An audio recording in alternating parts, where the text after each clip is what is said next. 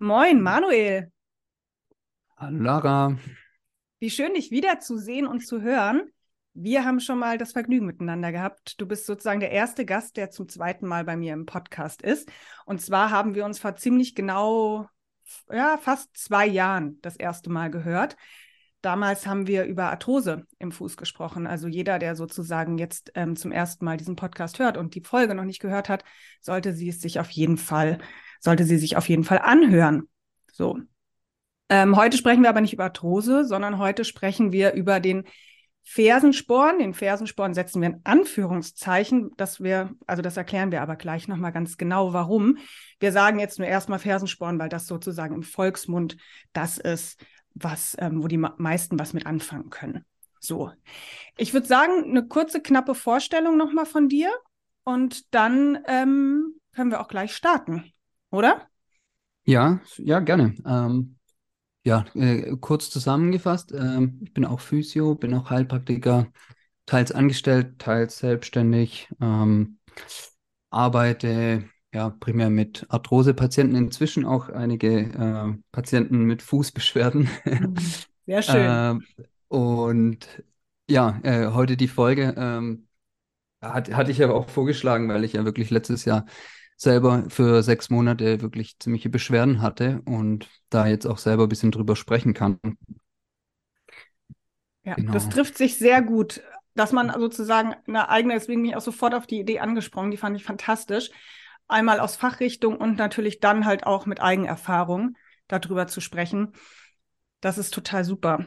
So, dann lass uns erstmal zu diesen Begrifflichkeiten kommen. So, es wird ja immer noch der Fersensporn irgendwie gesagt und die meisten Leute können auch unter dem Begriff Fersensporn etwas anfangen, so oder damit etwas anfangen. Es gibt aber mittlerweile oder es gab zwischendrin immer wieder andere Bezeichnungen für diesen Begriff Fersensporn. Vielleicht können wir erstmal klären, warum es nicht mehr der Fersensporn ist, bevor wir jetzt die anderen Begriffe gleich in den Raum werfen. Ja, ja, also ähm, wenn man jetzt Vielleicht erstmal zusammengefasst, was ist der Fersensporn? Äh, da geht es ja eigentlich darum, ähm, wenn man jetzt ein, ein, MRT oder wenn man ein Röntgenbild macht von der Seite, dann sieht man äh, bei manchen Menschen eben an der Fußsohle, äh, dass da eben am Fersenbein so ein Stück, ja, so ein, so ein stachlicher Knochen ist. Also, das sind eigentlich genau die Begriffe, die ich nicht verwenden möchte, mhm. ähm, weil eigentlich sehe ich da eine sehr stabile Sehne, die, wenn jemand viel Belastung hat auf dem Fuß, also zum Beispiel Sportler, ähm, die da eben starke ähm, Verstärkungen an dieser Stelle hat. Das heißt, äh, das ist einfach eine sehr stabile, angepasste Sehne. Und ich sehe dann eben diesen Knochenanteil bei jemand, der da viel Belastung hat, ein bisschen mehr. Und das ist eigentlich erstmal die, die Beschreibung, was, was man da sieht. Ähm, wenn jetzt jemand da ein Missverhältnis hat von Belastung zu Belastbarkeit, dann ist es halt so, dass da jemand äh, ja eine Überlastung hat und dann eben auch da Beschwerden hat. Ähm, aber das, ja, die, dieses Bild sagt da ja erstmal nichts darüber aus, wie, ja, wie die Prognose ist oder wie stark die Beschwerden sind.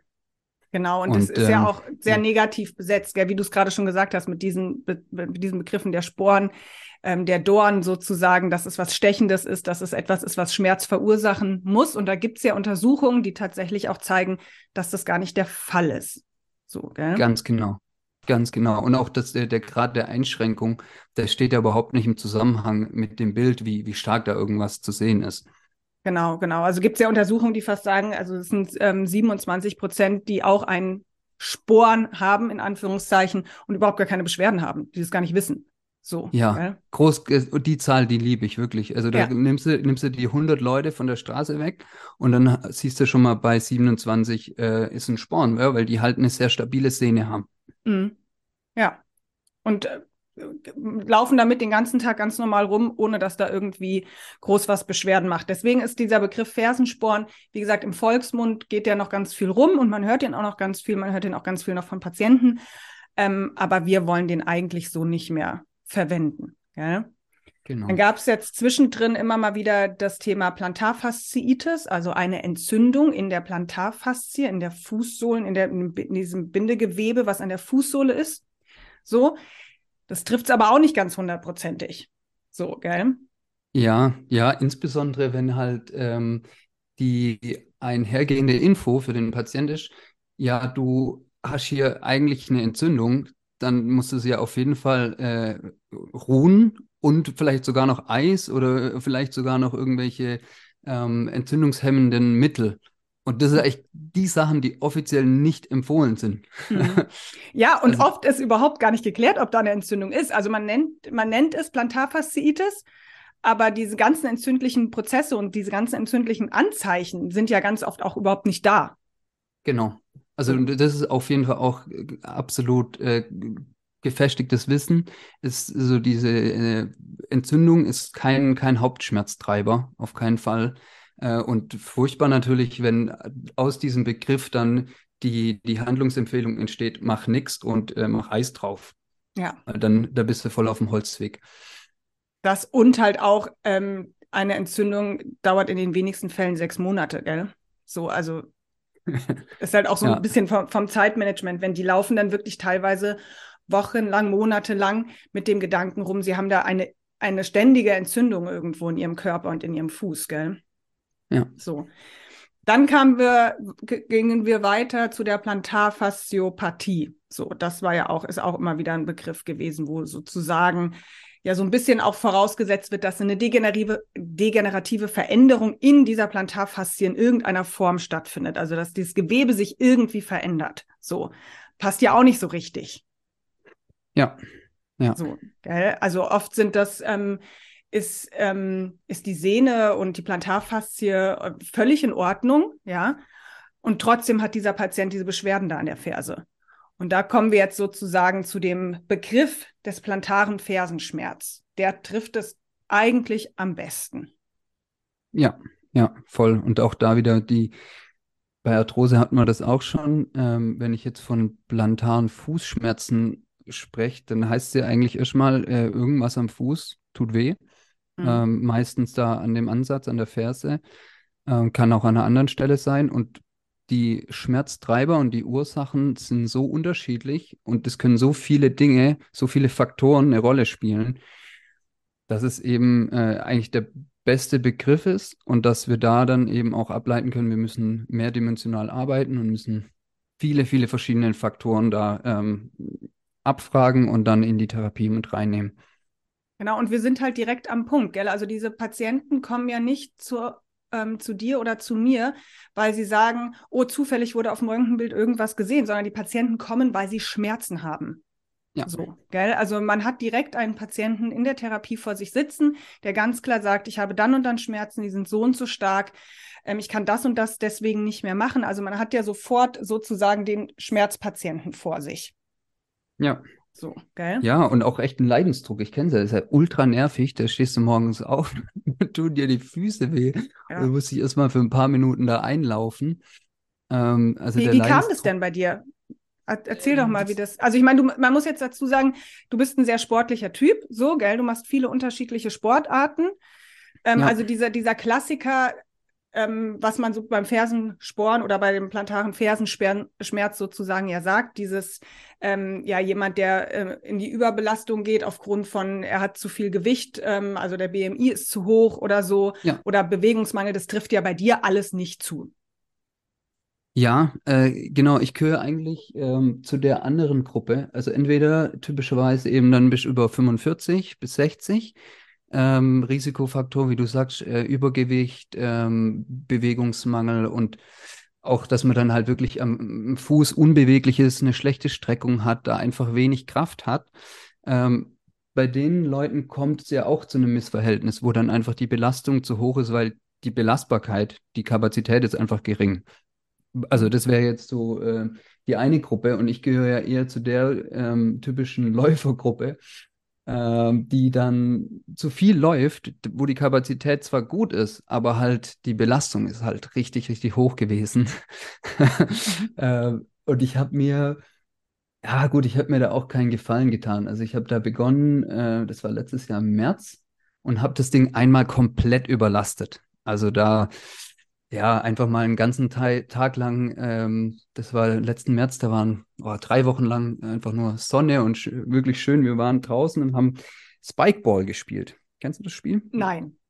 Also, kurz, also es ist auch äh, nur kurz erklärt, man, man also spielt so ähnlich wie Volleyball auf ein Netz, also auf ein rundes Netz.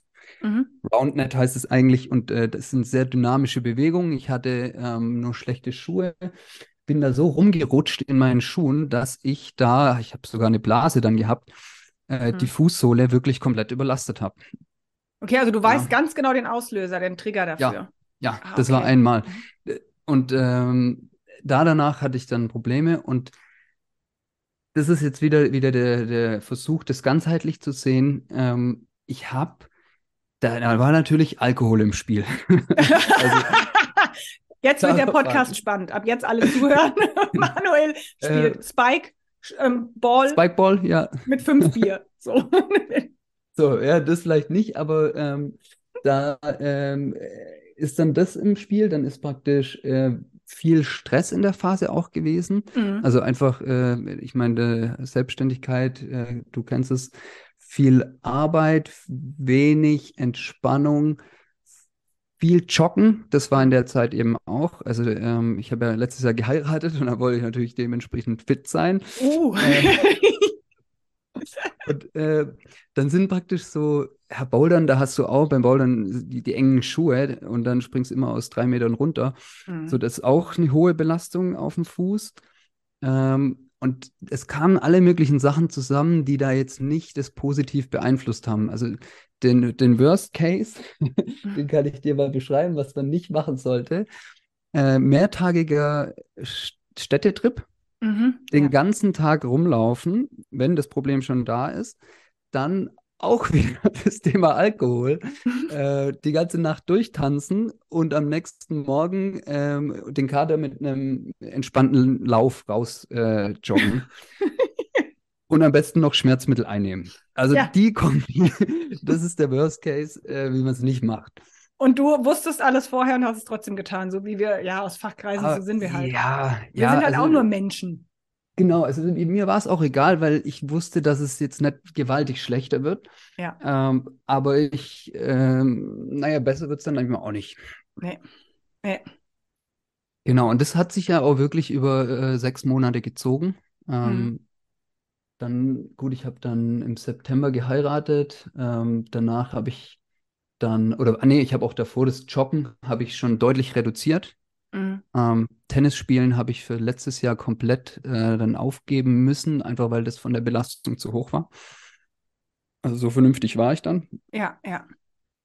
Ähm, ja, und das, sobald ich dann praktisch gemerkt habe, okay, jetzt lassen auch langsam diese morgendlichen Schmerzen nach. Also das war auch das Störendste, dass man da wirklich merkt, ey, scheiße, ich stehe hier auf und es tut für drei Minuten einfach so weh, dass ich nicht gut aufstehen kann. Also du hattest aber den Klassiker auch, dass du, wenn du Ruhe hattest, wenn du gelegen hast, wenn du geschlafen hast, keinen Schmerz hattest. Also da hast du den Schmerz ja. wirklich immer in der Belastung und gerade im Anlaufschmerz. So.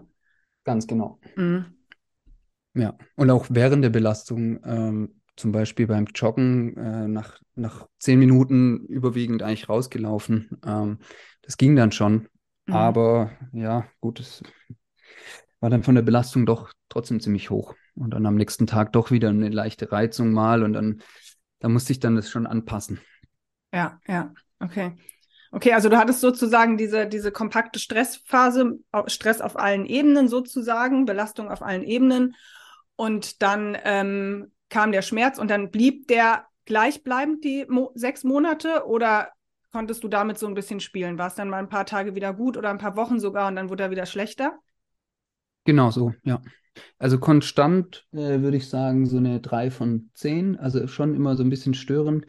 Insbesondere, wenn man dann sehr lange ähm, stehen musste. Also bei so einem, ja, so einem 10-Stunden-Tag, wenn man da einfach dann nur auf den Beinen ist. Das, das ist, war für mich eigentlich besonders schlecht. Also mhm. da sehe ich auch das größte Dilemma für Patienten, die halt arbeiten. Ja. Du musst arbeiten, aber äh, dein Haupttrigger sind deine acht Stunden stehen. Oh, ja, also, Wahnsinn. Und da kommst du echt schlecht raus, gell? Das ist. Äh, War es für dich ja. ein Unterschied, ob du hm. Schuhe angehabt hast oder ähm, barfuß oder auf Socken unterwegs gewesen bist? Mm, rein vom Schmerzempfinden, sehr weiche Schuhe sind ein bisschen entspannter. Mm, genau, das Ja. beschreiben viele Patienten immer. Ja. So, es gibt ja auch einige, ähm, es gibt diese Jutin-Einlagen, die Mhm. haben so eine Weichbettung an der Ferse, sodass die Ferse so rausgenommen wird. Das ist zum Schmerzmanagement am Anfang kann man das auch mal ganz gut. Jetzt, jetzt werde ich tatsächlich, ähm, spreche ich mal für Einlagen. Aber Mhm. beim, ähm, bei dem plantanen Fersenschmerz ist es oft so, dass es so gerade in der Akutphase, gerade wenn die Patienten ähm, wirklich starke Schmerzen haben, wissen noch nichts über Schmerzmanagement und ähm, man arbeitet sozusagen noch nicht an der Plantarfaszie und an der Beweglichkeit und an der Kraft und an der Belastbarkeit, dann hilft es den Patienten am Anfang ziemlich gut sogar. Ja. Hattest du irgendwas bekommen? Warst du beim Arzt überhaupt oder hast du gesagt, nee, mache ich selbst? Ja, gute Frage. Äh, ich habe ganz bewusst darauf verzichtet. Rückblickend hätte man das auch machen können, aber irgendwie war ich da so ein bisschen engstirnig und dachte mir, nee, äh, du, du machst ein reines Belastungsmanagement äh, Mhm. und das kriegst du schön selber hin. Äh, ich habe auch, ich habe über zwei Dinge habe ich nicht mal nachgedacht. Also ich habe mir nicht überlegt, ein MRT zu machen, einfach weil, weil warum? Also es würde mir definitiv nichts bringen, jetzt gerade zu wissen, wie der Fuß aussieht. Ja. Und ich habe auch zu keinem Zeitpunkt mich von irgendjemand behandeln lassen wollen. Mhm. Also keine passiven Maßnahmen, ähm, einfach auch, um, um mir zu beweisen, das ist jetzt für mich ein Problem da. Ähm, ich würde selber Patienten nicht viel damit behandeln, also äh, schaffe ich das auch selber. Und ähm, ich habe zwar ein bisschen mal rumprobiert mit so Lacrosse-Bällen und so ein bisschen einfach äh, versucht, die Fußsohle zu lockern, habe damit rumgespielt, aber ähm, ja, also das, die, die eigentlichen Übungen, die haben ja eigentlich viel mehr gebracht ähm, und das Belastungsmanagement. Äh, und da wollte ich einfach nochmal betonen, dass es da auch den Mythos nach wie vor gibt, dass man mit irgendwelchen Methoden da dann die scheinbaren Verklebungen oder irgendwas dann lockert. Und Ja. das ist ja auch wirklich äh, extrem veraltet inzwischen, dass man da ja einfach nichts dran verändert. Ähm, und ich empfehle es eigentlich gar nicht mehr so sehr, da irgendwas zu triggern. Von mir aus, wenn es gut tut, ein bisschen lockern, aber eher, eher mit dem Weg der, des Belastungsmanagement und den Übungen. Mhm. Was für Übungen Ja. hast du für dich rausgefunden, waren die sinnvollsten? Hm, Also ich habe ein, zwei Übungen, also ich glaube, zwei davon würde ich gerne kurz beschreiben. Ähm, aber eigentlich so fleißig war ich da jetzt auch nicht mit den Übungen. Äh, fleißig war ich eher Eieiei, darin. hier Sodom und Gomorra. Wahnsinn, oder? und trotzdem Ähm, ist gut geworden. Verdammt. Ja, weil ich, äh, also ich habe auch festgestellt, wichtiger als die Übungen ist es, dass ich die Belastung richtig dosiere. Mhm. Und äh, wenn ich dann beim Joggen da das richtige Maß für mich finde, dann ist es ja auch ein Belastungsaufbau für die Sehne. Ja, genau. Und ähm, was mir richtig viel gebracht hat, war trotzdem äh, diese Fußsohle zu kräftigen. Und zwar, so super stark war die jetzt auch nicht. Bei mir ist sie vielleicht auch nach wie vor nicht. Ähm, diese Übung, wo man sich mit den Zehen festkrallt und dann Mhm. ein Wadenheben macht. Also das ist eine typische Kraftübung. Genau, auf einer Und- Treppenstufe dann sozusagen irgendwas, wa- wo man die Ferse hinten unterhängen lassen kann. Genau, perfekt. Mhm. Ich kann auch noch ein Handtuch zusammenrollen und die große Zehe noch vorlagern, also so, dass die ein bisschen erhöht ist. Mhm. Dann habe ich nochmal extra ähm, Aktivierung von der Fußsohle. Also das ist, glaube ich, ein Punkt, der auch wichtig ist. Mhm. Also wenn ich das nicht mache, dann trainiere ich eben auch die Fußsohle, aber der Reiz landet mehr in der Wade. Ja, ja, Ja, genau. und das ist wirklich wichtig. Also irgendwann muss dann der Punkt kommen, wo die große Zehe unterlagert ist oder wo die Zehen sich schön reinkrallen, sonst ist die Fußsohle zu wenig aktiv. Mhm. Mhm. Also so ein kleines Ding, also wusste ich am Anfang nicht, habe das dann mal verändert und gemerkt, Junge, Ja. die Fußsohle muss ja wahnsinnig viel arbeiten. Mhm. Und die, und es ist eine schwere Übung. Also, Ja, oh ja. also das Ziel ist ja auch, das einbeinig zu schaffen und da dann auch mal irgendwie nicht eine, sondern irgendwie zehn Wiederholungen zu Mhm. schaffen. Also auf dem Belastungsniveau, was, wo ich sie brauche, die Sehne. Genau. Und ich meine, da hast du schon einen guten Punkt jetzt angesprochen. Es ist ja, jetzt bist du jemand, der sich viel mit seinem Körper auseinandersetzt, der sehr sportlich ist, der ein gutes Körperbewusstsein hat und so. Und jetzt kommst du auch noch vom Fach, gell? Wenn du den Patienten jetzt, den Otto-Normalverbraucher vor dir hast, dann bist du erstmal dabei, den überhaupt dahin zu bekommen, dass er diese Zehen überhaupt einsetzt. Sei es jetzt mit, ich halte mich irgendwo fest, also ich drücke die irgendwie in so eine Fuß, in, in die, in die ähm, Treppenstufe rein, während ich die Ferse nach unten hebe. Ähm, ja. und entspanne die, wenn ich sozusagen nach vorne komme, dass die lang auch bleiben irgendwie. Oder ich erhöhe meine Zehen. Da, ähm, da kannst du natürlich aus einem ganz anderen, also da startest du auf einem ganz anderen Level. Gell? Ja, ja, klar. Und äh, auch wie, wie intensiv man das da dann macht und dann auch wirklich sich so richtig schön fest reinkrallt. Ja. Und das dann, also das war tatsächlich auch eine, eine, Übung, wo ich dann nicht hoch und runter bin, sondern nur statisch das gehalten habe, mhm. so lange, bis ich es nicht mehr halten konnte. Mhm. Und das dann, das ist dann vielleicht äh, ja, eine Minute oder so. Und dann brennt irgendwann die Fußsohle. Und dann bin ich da richtig an meinem Limit. Aber ja. das ist dann ein schöner Trainingsreiz. Ja. Ja, und ähm, wo ich mich ein bisschen schon mal rumgestritten habe mit dem anderen auf Instagram, der halt meinte, ja, das muss mit Kraft und mit Gewicht sein und so. Und ich sage halt, ähm, also es geht erstmal darum, dass die Sehne den intensiven Reiz kriegt. Wie ich den mache, das steht nochmal auf einem anderen Blatt. Ja. Ähm, und, genau, äh, und mit wie viel Gewicht, ja. gell? Also das ist sowieso immer sehr individuell. Wo startet man da, gell? Absolut. Ähm, das ist, ähm, genau, da sprichst du was Gutes an. Das ist, wäre jetzt äh, zu dem, dass der große C da äh, erhöht sein muss und aktiv sein muss. Der zweite richtig wichtige Punkt, dass wir im, in der Phase von der Reha, also eher am Ende, der, der, wenn der Schmerz schon ganz gut ist, dass wir in der Phase es schaffen, eine Intensität hinzubekommen, die bei 70 Prozent des One Repetition Max liegt. Mhm, das also musst du genauer ist, erklären. Genau, klingt erstmal kompliziert, aber es geht ihm darum, dass ich so intensiv trainiere, dass das 70 Prozent sind von dem, was ich maximal einmal bewegen kann. Und das mhm. sind dann ganz konkret ähm, unter 10, unter 8 Wiederholungen. Das heißt, wenn ich jetzt bei der achten Wiederholung mich hochdrücke, dann bin ich platt, dann komme ich da nicht mehr hoch. Und so intensiv auch zu trainieren, das ist ja auch wieder naja, das ist, machst du jetzt nicht so direkt. Ja. da trainieren dann viele so ein bisschen vor sich hin, machen wir dreimal genau. 15, ganz gemütlich. Ähm, aber da landet dann nicht der Reiz in der Szene, den wir brauchen. Ja. Aber das ist ja genau, das ist ja das, das Schwierige sozusagen immer an unserem Job, dass man den Patienten da irgendwo hin begleitet, der von diesem Fachwissen jetzt natürlich, also der keine Ahnung davon hat und der das vielleicht auch noch nie vorher gemacht hat, gell? Also mhm. wenn man das auf unterschiedlichen Ebenen schon gemacht hat, weil man sportlich ist, weil man irgendwie ähm, sich selbst trainiert hat oder äh, in was auch immer, dann hat man dafür ja irgendwie ein Gefühl und ein Gespür, so wie du das auch gesagt hast. Gell? Viele Patienten haben das ja gar nicht. Also du musst den Patienten dann so detailliert anleiten und so gut begleiten, dass der genau dahin kommt. Ja, und dann auch die, ich habe ja schon viele, viele Versuche gemacht, die dann irgendwie auch daneben waren aber ohne, ohne Angst zu haben, dass das jetzt sich da dermaßen verschlechtert oder dass, ja, aber der Patient denkt, es geht was kaputt oder was auch immer. Genau. Ähm, und dieses Try and Error, das, da, da bin ich relativ, also vergleichsweise furchtlos. Mhm. Ähm, ja, dann tut es mir halt wieder mal eine Woche mehr weh und dann probiere ich wieder ein bisschen angepasster. Ja. ja. Aber klar, de, das ist dieses Ausprobieren ist für den Patient immer eine ziemliche Herausforderung.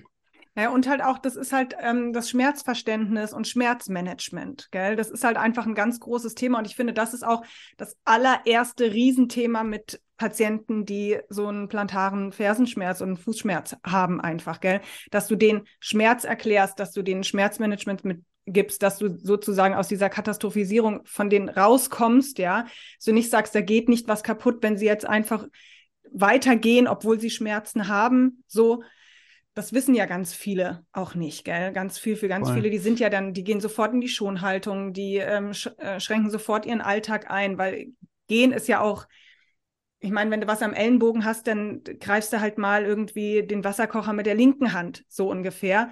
Wenn du was auf dem rechten Fuß hast, gehst du nicht nur mit dem linken. Also du hast Voll. keine Wahl, gell? Du musst ja, einfach ja. immer mit beiden gehen und die schränken dann sofort ihren Alltag total ein. So. Und deswegen ist es am Anfang viel, viel auch ähm, oder immer, nicht nur am Anfang, die ganze Zeit immer wieder erklären und auch den Patienten fragen, was haben sie dabei gefühlt? Wie fühlt sich das für sie an? Äh, mit welchen Gedanken gehen sie daran? Ähm, was hilft ihnen? Welche Gedanken helfen ihnen so dabei, gell? Ja. Ja, also extrem wichtig. Also klar, bei eigentlich bei jeder Problematik, da, da wiederhole ich mich, aber es ist so wichtig. Äh, Schmerzmonitoring, ähm, mach deine Aktivitäten, äh, mach dein Training, geh trotzdem joggen, mach mal zwei Kilometer, bleib unter fünf von zehn. Ähm, auch da vielleicht, äh, das ist ja so subjektiv, diese Skala. Patienten hassen diese Skala. Ja, ja, ja.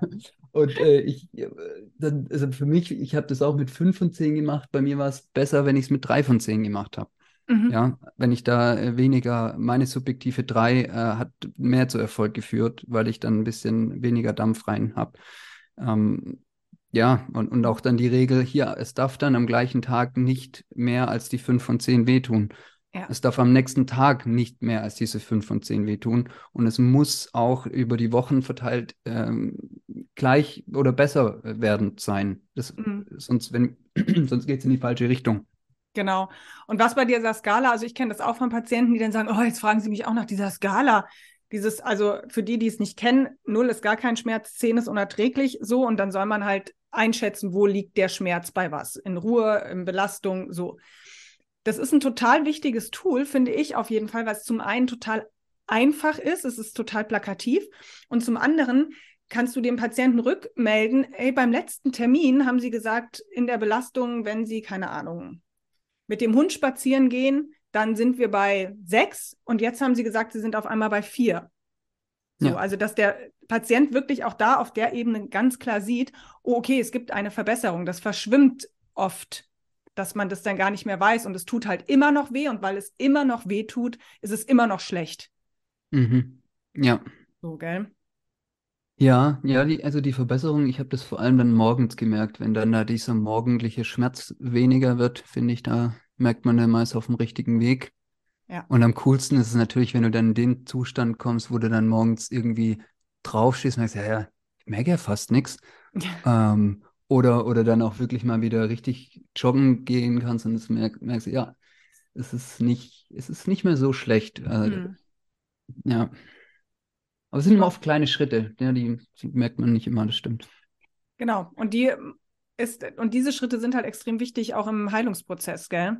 So, weil wir ja hauptsächlich bei dem plantaren Fußschmerz oder Fersenschmerz mit dem Schmerz arbeiten. So, das ist ja das, was wir, wir trainieren da ja kein Dorn weg.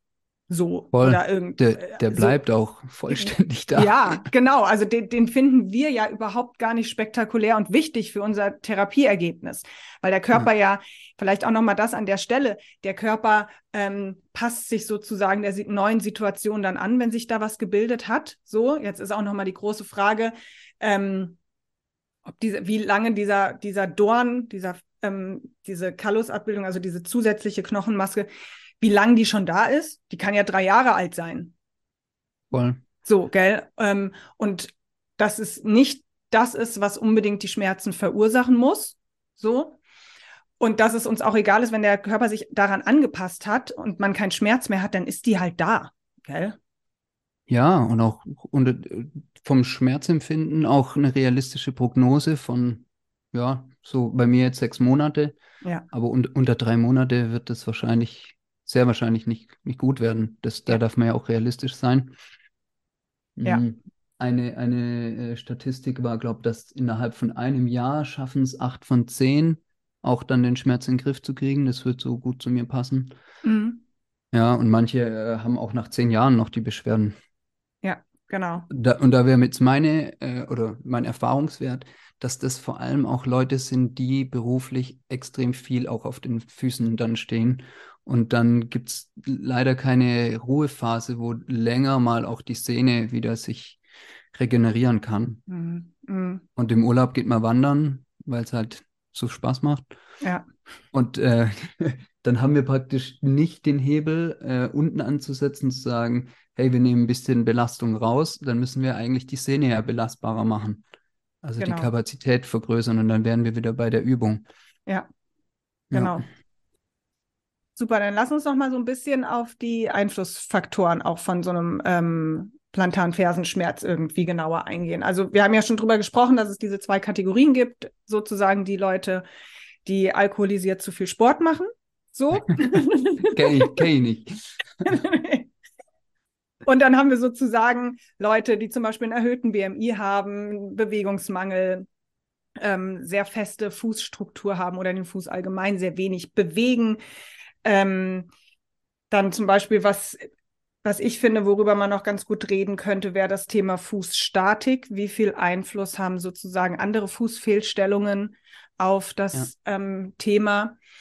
So, und da beobachtet man ja oft ähm, auch, geht man jetzt mal sozusagen von dem Sportler weg, dass da so ein Knicksenkfuß oft mit dabei ist. Wie sehr der jetzt beeinflusst, was zuerst da war, wie lange der schon da ist und sowas halt, das steht jetzt alles erstmal so ein bisschen in den Sternen. Ähm, aber trotzdem beobachtet man es auch oft. Man kann auch oft einen Hallux valgus mit beobachten oder Krallenzehen ähm, Hammerzehen und sowas halt, was halt auch alles immer wieder für einen schwachen Fuß und für eine schwache Fußmuskulatur ja auch im Allgemeinen spricht. So, gell? Ja. Ja, also ich habe ein, einen Gedanken dazu. Ich habe zum Beispiel bei dem ähm, Beitrag, wo ich über, über die Behandlung äh, die Videos auch äh, veröffentlicht habe, da habe ich explizit nochmal ein Video reingepackt, wo ich mich praktisch mit den Zehen festhalte und dann eben zusätzlich das Knie nach außen drehe, sodass sich das Fußgewölbe noch mehr aufrichtet. Mhm. Und das mhm. ist ja Thema Statik, dass ich praktisch über die Rotation meine Fußmuskeln noch mal ein bisschen mehr aktiviere und dann eben ein Fußgewölbe, was ja auch äh, objektiv stabiler ist, äh, aufrichte und da dann die Fußsohle noch mehr trainiere. Also ich würde schon behaupten, dass das ein, auch beim Training und auch sonst wirklich einen Einfluss hat auf die Thematik. Ja, ja, ja, genau, weil du ja darüber eigentlich sozusagen noch einen, dir einen anderen Tonus und eine andere Stabilität auch holst über diese Rotation. Wir haben ja die Möglichkeit in unserem Mittelfuß sozusagen, ich sage jetzt einfach mal zu verkeilen, die Knochen sozusagen ineinander zu, verke zu verkeilen, um eine höhere Stabilität zu haben. So. Und wenn man sich das natürlich zu Nutzen macht, so und sich ja. da dann eine, ein, ein schönes Spannungsverhältnis in der Plantarfaszie darüber holt, Klar, dann kann man natürlich die Trainingsintensität und die Belastbarkeit darüber auch ähm, beeinflussen. Gell? Ja. Ja, und da würde ich auch sagen, ähm, wenn jemand da das gar nicht hinbekommt, dieses, dieses äh, Fußgewölbe aufrichten, dann ist das ja auf jeden Fall was, was man übt, oder? Genau, genau, genau. Genau, man ist immer bei allem dann dabei. Also wenn jetzt jemand zu mir kommt, der einen Plantarfersenschmerz hat und der hat einen Hallux valgus, ob es jetzt ein milder ist oder ein mittelschwerer, ist jetzt erstmal egal, in welchem Schweregrad, und vielleicht ein Krallenzeh, ähm, dann bearbeite ich das natürlich mit. Ja. Gell? Das ist ja ganz, also es ist auch schwer, es nicht zu tun, ehrlich gesagt, bei so einem kleinen Körperteil wie dem Fuß. so, das nicht mit zu bearbeiten. Hm. Hast, so. äh, hast, hast du da noch äh, Erfahrungswerte, was für Risikofaktoren da noch, ähm, sag ich mal, jetzt, was wir noch nicht besprochen haben, was da auch noch eine Rolle spielt? Also was ähm, oft, also der Stress ist tatsächlich auch ein Punkt, den hast du ja auch schon am Anfang angesprochen. Ja. Es ist oft so, dass tatsächlich die Patienten das auch oft in Verbindung mit Stress bringen können. So, und es gibt ja, ja auch diese Theorie oder Hypothese, ich weiß jetzt nicht, wie weit es bis jetzt schon gekommen ist, aber dass sozusagen ja auch der, die Wadenmuskulatur ein Stress, in Anführungszeichen Stressmuskel ist. Also der sozusagen, der sich anspannt unter Stress, weil wir ja dann eigentlich flüchten möchten nach vorne. Mhm. So, das heißt, irgendwo, jetzt ähm, in Jäger- und Sammlersprache gesprochen, irgendwo ist da hinten ein Säbelzahntiger, ja, dann macht jetzt erstmal die Wadenmuskulatur, Gesäßmuskulatur geht richtig hoch, weil wir müssen ja. ja nach vorne sprinten, wir müssen ja irgendwie wegkommen auf diesem Baum oder uns irgendwo verstecken oder was auch immer und dass das sozusagen mit eine Rolle spielen kann. Ja. So, so, guter, so guter Punkt. Ich so finde auch zum, zum Thema Stress, ich, mir, mir hat das Bild voll geholfen, dass man ähm, sich vorstellt, ah, jetzt klingelt das Telefon im äh, Hintergrund, äh, dass man sich vorstellt, im ähm, entspannten, also parasympathischen Zustand, wenn ich wirklich gemütlich. Äh, boah, das Telefon, das nervt gewaltig. Warte ganz kurz. Ja, ich klar. ich, ich steige gleich nochmal ein. Gut. So, Telefon ist aus, weiter geht's. Perfekt. Ähm, den, den Punkt, äh, was, oder was mir da vom Verständnis voll geholfen hat, Nägel wachsen schneller, wenn du in einem äh, entspannten Zustand bist. Ja, mhm. Und mhm. das ist praktisch ein, ein Beweis oder ein, äh, ein Signal, wo man eben sieht, dein ganzer Körper, ein lebendiges System, was sich täglich, sekündlich mit Millionen von Zellen immer wieder erneuert. Dieser Prozess, der funktioniert einfach, wenn dein System in einem parasympathischen, entspannten Zustand ist. Wunderbar. Und diesen Zustand muss aber, der muss erstmal da sein. Ja.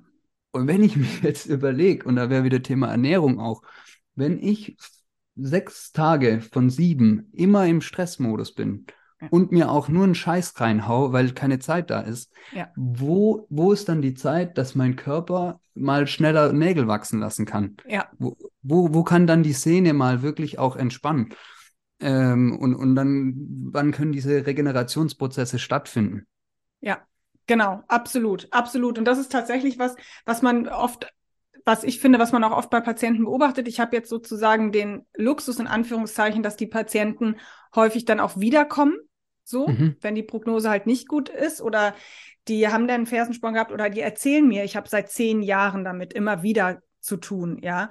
Und so, oder halt, wie gesagt, Patienten, die dann nach zwei Jahren wieder anrufen und sagen, es geht wieder los und sowas halt. Und man kann das oft wirklich auch an so einem Stresspegel festmachen. Und was auch ähm, zum Thema Prognose dazugehört, weil die Prognose ist ja nicht die günstigste bei so einem Fersensporn. Also jetzt mhm. in der, in der Sportlerkategorie ist es höchstwahrscheinlich noch mal was anderes, so. Aber bei den Otto-Normalverbrauchern haben ja viele damit zu tun, dass sie immer mal wieder ähm, Probleme haben. Und man kann beobachten, es wurde in der Basis eigentlich nichts verändert. Also jemand, ja. der jetzt ähm, ein Übergewicht hat, hat nicht wirklich abgenommen. Jemand, der einen Bewegungsmangel hat, hat nicht wirklich sein Leben dann auch umgestellt und mehr Bewegung gemacht oder auf die Ernährung geachtet. So, oder den Stresspegel in irgendeiner Form bearbeitet, runtergefahren, wie auch immer. Gell? Ja. Also deswegen kann man diese ungünstige Prognose, die der Fersenschmerz hat, ja, die ist so ein bisschen nur halb gerechtfertigt, finde ich, weil es wäre ja eine gute, also es hätte vielleicht eine gute Prognose werden können, wenn wirklich was nachhaltig verändert worden wäre. Ja, finde ich eine gute Hypothese.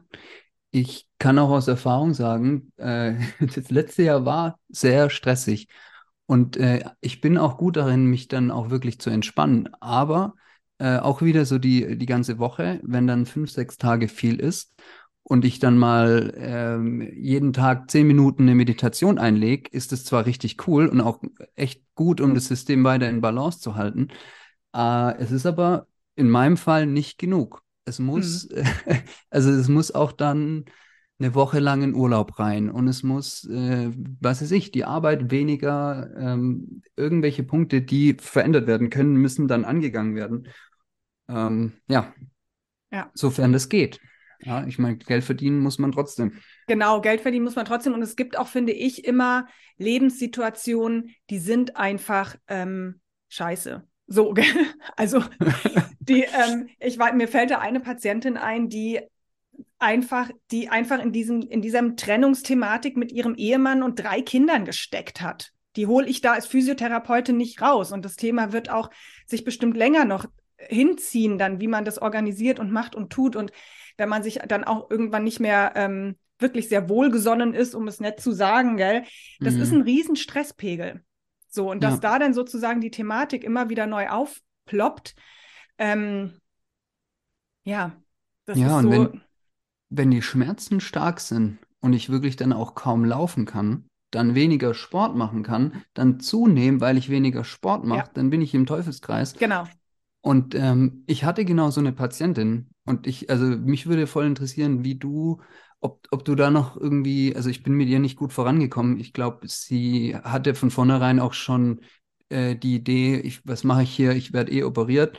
Okay. Ähm, da würde mich interessieren, wie du versucht hättest oder mit so jemand noch umzugehen oder hättest du überhaupt versucht, da noch äh, die Operation mal noch über ein paar Wochen äh, konservativ zu verhindern. Ja.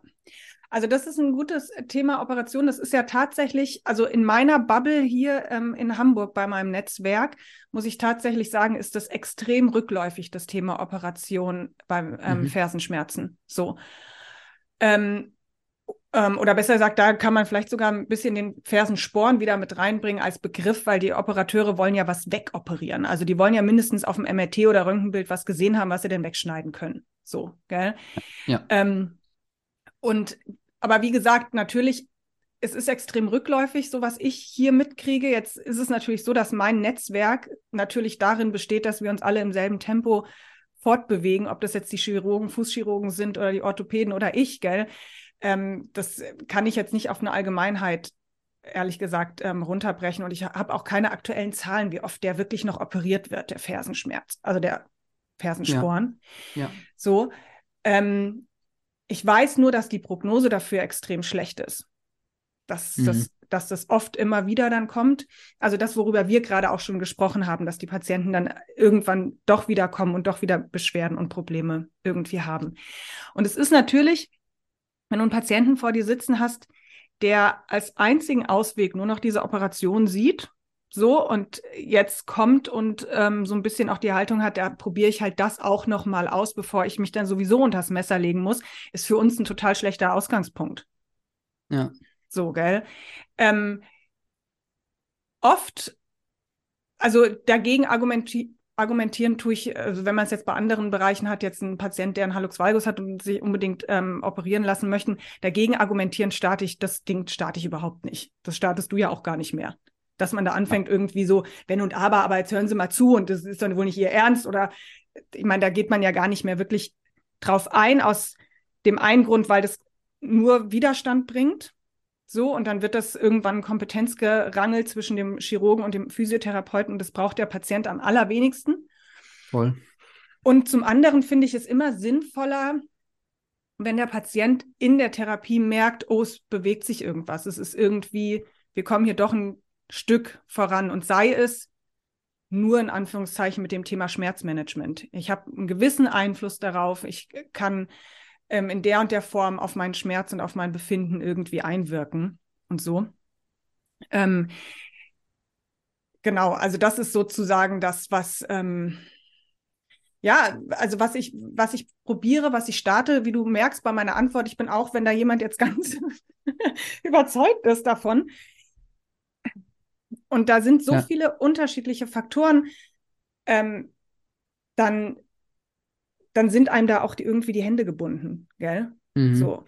Ich meine, klein starten, also so, ich, ich habe jetzt ihr, habe ich jetzt zum Beispiel einfach mal die, die, den therapeutischen Widerstand, also in Bauchlage mal ein bisschen den Fuß, dann ganz sanft mal da rein bewegen in eine Streckung, äh, sag, aktivier mal deine Füße, drück mal leicht gegen mich, wie ist das mit dem Schmerz? Also im Prinzip statt äh, die, die 80 Kilo, die da hochgedrückt werden müssten, äh, dann mal schauen, guck mal, du kannst ja hier mal ganz leicht dich hier mit dieser, mit diesem Druck auseinandersetzen und dass man da sich so wieder leicht an, an so einen Wadenheben ganz sanft daran bewegt. Ja. Also das war so meine erste Idee. Ja.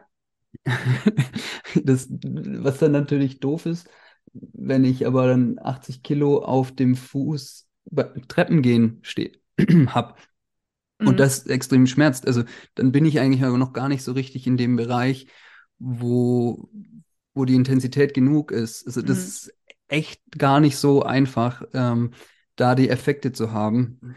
Ja, und das Einzige, was ich finde, was bei solchen Patienten immer hilft, also wenn man merkt, auch die sind willig, die wollen, so, mhm. gell? Egal wie komplex der Weg sein wird, aber da ist so ein bisschen so ein Wille dahinter auch. Ähm, man braucht Zeit. Man muss einfach, manchmal habe ich das Gefühl, es ist wirklich ein Spiel von, von Zeit. So, mhm. wo man dann sagt, dann gibt man den leichte Übungen mit, dann gibt man denen auch so ein bisschen Wohlgefühl mit. Zum Beispiel, ich bin dann auch jemand, die tatsächlich mal sagt, dann legen Sie sich heute mal auf die Bank und ich behandle. Ja. So, gell? Und dann doch mal ein bisschen mit Hands-on irgendwie zu arbeiten und ähm, auch so ein bisschen ähm, denen zum Beispiel auch zu erzählen, was so eine Übersensibilisierung in dem Bereich ist, gell? Wenn man dann, dann anfängt, an der Plantarfaszie zu arbeiten und die sagen, oh, das tut jetzt aber wirklich sehr doll weh, dass man sagt, ja, natürlich, da ist der Reizkanal extrem offen und sie kriegen mhm. jeden, jedes Signal ungefiltert einfach weiter transportiert und sowas halt und denen Vergleich zwischen rechts und links auch irgendwie zeigt. Also eigentlich so eine Wahrnehmungsschulung mit ja, denen auch. Ich, Finde ich richtig gut. So zu machen, gell?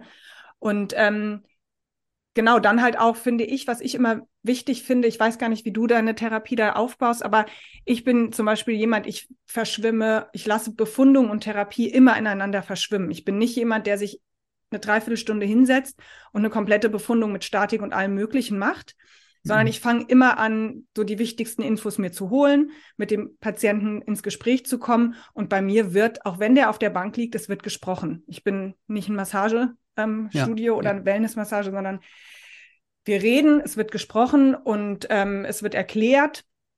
Und der Patient, Patient kommt ins Reden und ins Sprechen so, gell? Und ähm, das schwimmt in mir, das schwimmt sozusagen immer bei mir alles.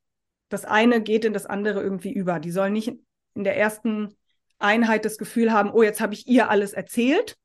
Mhm. Mal gucken, was sie daraus macht, sondern die sollen aus meiner Behandlung rausgehen und sagen, oh Gott, ich habe die ersten paar Sachen habe ich schon, die ich zu Hause machen kann, leichte Übungen, die ich zu Hause machen kann oder was ich und sei es nur ein Fußbad, weißt du, irgendwas irgendwie, was mir irgendwie gut tut.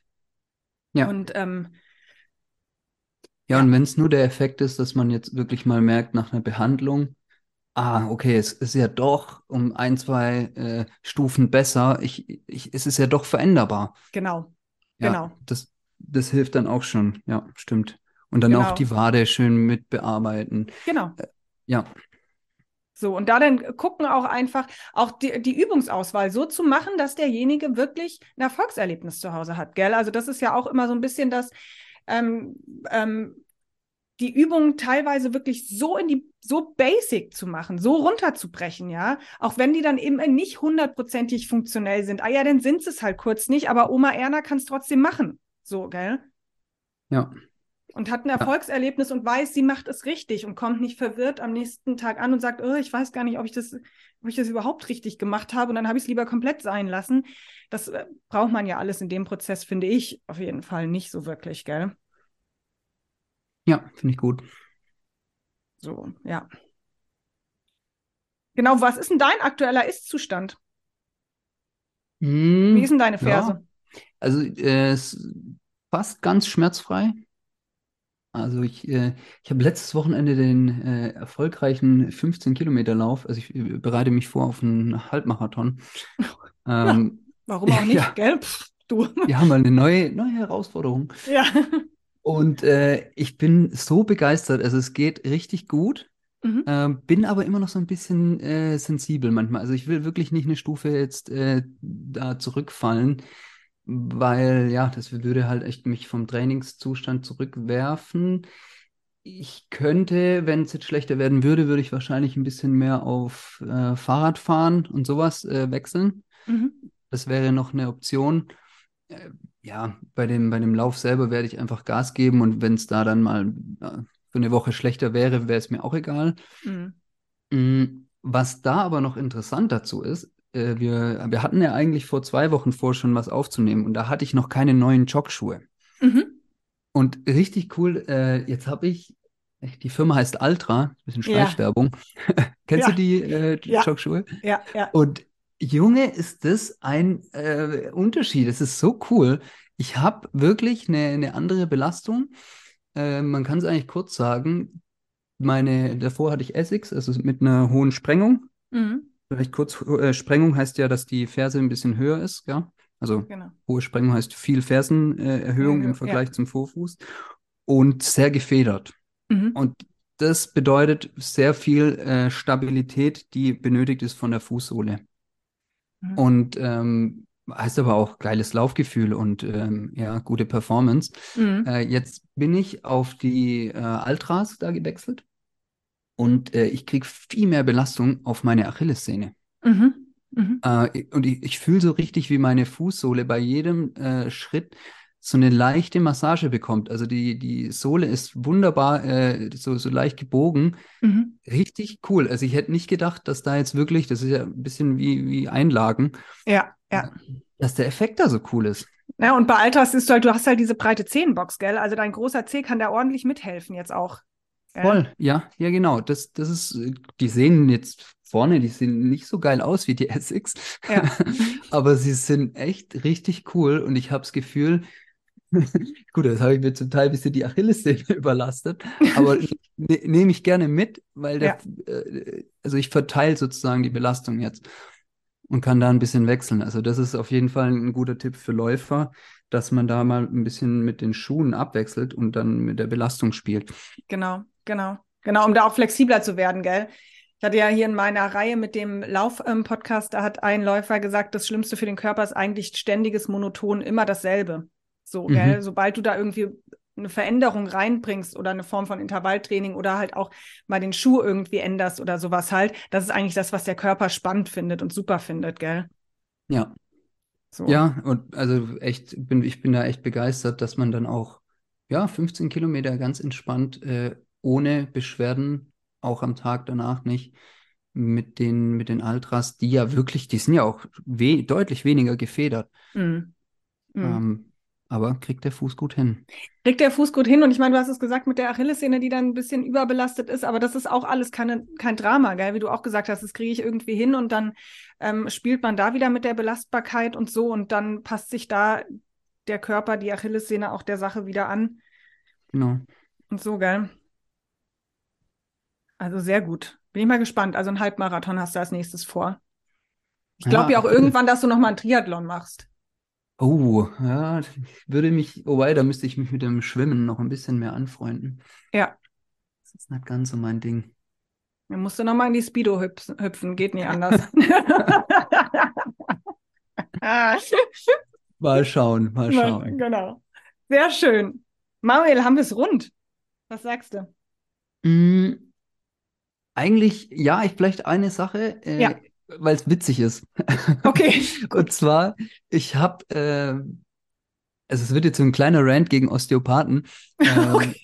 Nicht, äh, sicherlich nicht alle, aber alles, was ich jetzt so das letzte Jahr gehört habe, die Tipps von Osteopathen waren echt überwiegend, äh, also was Patienten gehört haben, absoluter Schmarrn. Okay. Der erste Tipp, da haben wir uns totgelacht, der war, hau deine Ferse gegen die Treppe oder gegen irgendeine Kante, sodass der Fersensporn kaputt geht. ja, großartig.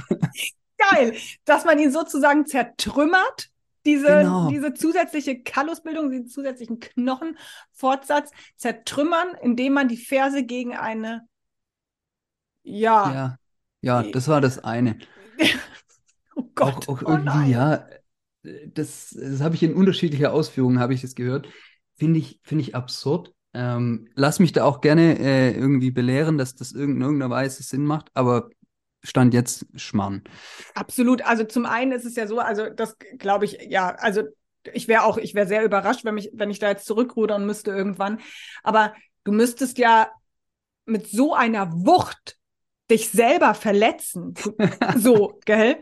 Also da finde ich, da muss, da muss dann fast schon ein anderer Therapeut her, wenn du so, also wenn du dich bereit bist, dich selbst so zu verletzen. So, gell? Ja. Und dann musst du ja auch genau den Winkel hinkriegen, sonst hast du am Schluss irgendwie da dir am Fersenbein irgendwas getan. Das hilft ja auch keinem weiter. Also bitte, liebe Hörer, macht sowas nicht. Das ist einfach scheiße. Das ist einfach Blödsinn. Ja, äh, Schmarrn, bitte. ja. Total. ja, und, äh, und der zweite Gedanke, den, den ich auch äh, von dem Osteopathen mitbekommen habe, der mich, und das ist wieder das Thema, wenn man Sachen hört, auch wieder zu dem Thema Sporn, es ist spitz, was auch immer, wenn die Worte einmal draußen sind und einmal im Hirn, dann, dann ist es da, dann denkt man ja. drüber nach. Und das ja. ist echt krass, weil ich beobachte das bei mir und ich habe so viel Vertrauen in meinen Körper und trotzdem habe ich beobachtet, wie ich, als ein Therapeut zu mir gesagt hat, hey, dein Fuß ist halt instabil. Daher mhm. kommt das Problem. Und ich so, ey, fuck, ist jetzt mein Fuß instabil mhm. und habe mir doch irgendwie voll Gedanken gemacht. Ja. Und nein, um, ums Verrecken, der ist nicht instabil. Ja. Ich, ich habe aber halt überlegt, ja, scheiße, gut, ja, ich bin schon etliche Male umgeknickt und so. Mhm. Ähm, manchmal, manchmal sind die Worte, die man da verwendet und auch wieder, ja, wir wiederholen uns, wie man darüber denkt, so, so wichtig. Ähm, und da haben wir eine echt große Verantwortung wir haben eine echt große Verantwortung und ich finde auch, also ähm, man muss da wirklich mit seinen Worten sehr, sehr vorsichtig irgendwie umgehen. Wir sind da alle, wie du es auch schon gesagt hast, wir kommen vom Fach und selber, wenn wir irgendwas haben, sind wir davor auch nicht sicher, gell? Dass, mhm, dass ja. wir über uns über solche Sachen Gedanken machen, Instabilität und etc. pp. Und ähm, es sind so unmessbare Kommentare. Also wer entscheidet, wann ist der Fuß stabil und instabil? Und Voll. wie will er das? Also das, das, oft kommen ja diese Kommentare und ich finde, da sollte jeder sofort hellhörig werden, wenn du bei jemanden ähm, sozusagen in die Praxis reinläufst und du sitzt dem gegenüber, ja, und der sagt dir dann, ja, das liegt da und daran, weil es ist, der Fuß ist instabil, ja, ohne dass der irgendwelche ähm, Testungen durchgeführt haben, die objektiv das Thema betrachten könnten, ja, mhm. so. Mhm. Und selbst wenn er diese Testung durchgeführt hat, es gibt überhaupt nicht diese Werte. Wir haben überhaupt nicht die Zahlen, wann ist ein Fuß instabil und wann ist er stabil. Also wie viel Kraft muss die Peroneusgruppe sozusagen, also jetzt eine ähm, Muskelgruppe in der Wade, aufbringen, um das Sprunggelenk besser zu stabilisieren. Das wissen wir doch alles gar nicht. Das ist bei dem einen vielleicht so und bei dem anderen so. Du als Sportler wirst da einen ganz anderen Wert haben als Oma Erna. Ja. So, gell? Ja.